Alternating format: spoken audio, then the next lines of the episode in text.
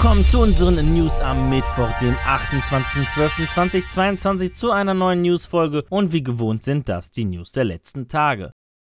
2022 erschien mit dem Lego Sets Green Hill Zone das letzte Set zu Sonic the Hedgehog. Für das kommende Jahr sind mindestens fünf weitere Sets zum Blauen Igel geplant. Diese Sets werden Berichten zufolge zwischen 29,99 und 100 Dollar kosten. Einen genaueren Release-Termin für diese Sets ist nicht bekannt, aber sie werden während der Lego Sommer 2023 Veröffentlichung erwartet, die in der Regel um den 1. August liegt.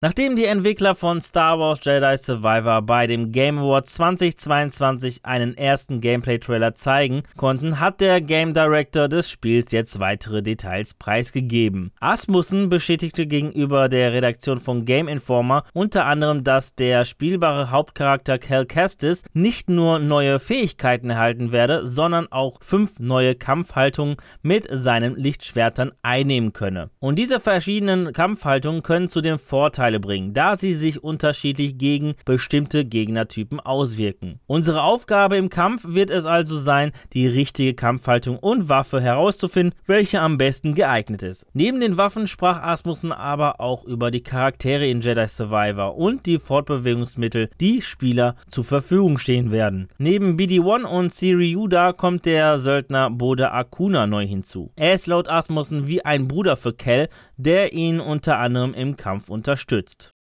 Nachdem sich Ubisoft lange Zeit dagegen ausgesprochen hatte, seine aktuellen Spiele auch auf Valve Steam anzubieten, kehren nun nach und nach mehrere Titel des französischen Unternehmens auf die Spieleplattform zurück. Nach Assassin's Creed Valhalla, Anno 1800 und Watch Dogs Legion soll im Januar The Division 2 bei Steam aufschlagen. Ab dem 12. Januar 2023 wird The Division 2 verfügbar sein. Dies verrät die Shopseite des Titels, die bereits online ist. Dies wäre unter anderem auch vor dem Release von Watch Dogs Legion, das ebenfalls im Januar auf Steam erscheinen soll, am 23. Januar.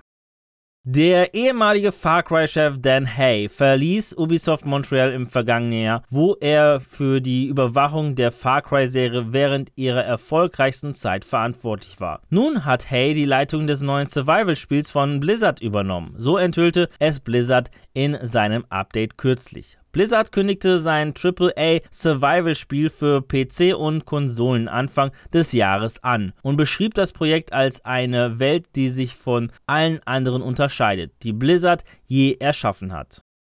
Auch wenn die Entwicklung an Stalker 2 Heart of Chernobyl weiter vorangetrieben wird, hat sich insbesondere das vergangene Jahr infolge des russischen Überfalls auf die Ukraine als ein schwieriges für das Entwicklerstudios GSC Game World erwiesen. Dieses lässt das Studio in einem sehr emotionalen Weihnachtsbrief, der auf der Steam-Seite von Stalker 2 veröffentlicht wurde, Revue passieren. Zudem blickt man aber auch positiv auf das kommende Jahr 2023. Den Weihnachtsbrief haben wir euch in der Videobeschreibung verlinkt.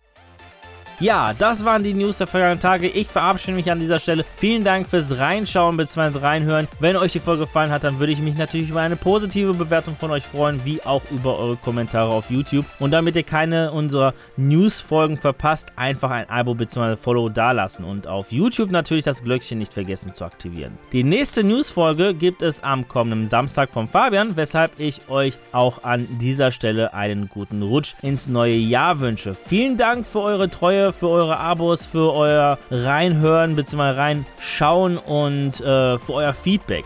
Startet erfolgreich und macht das Beste aus dem kommenden Jahr für euch und bleibt gesund, guten Loot und ciao.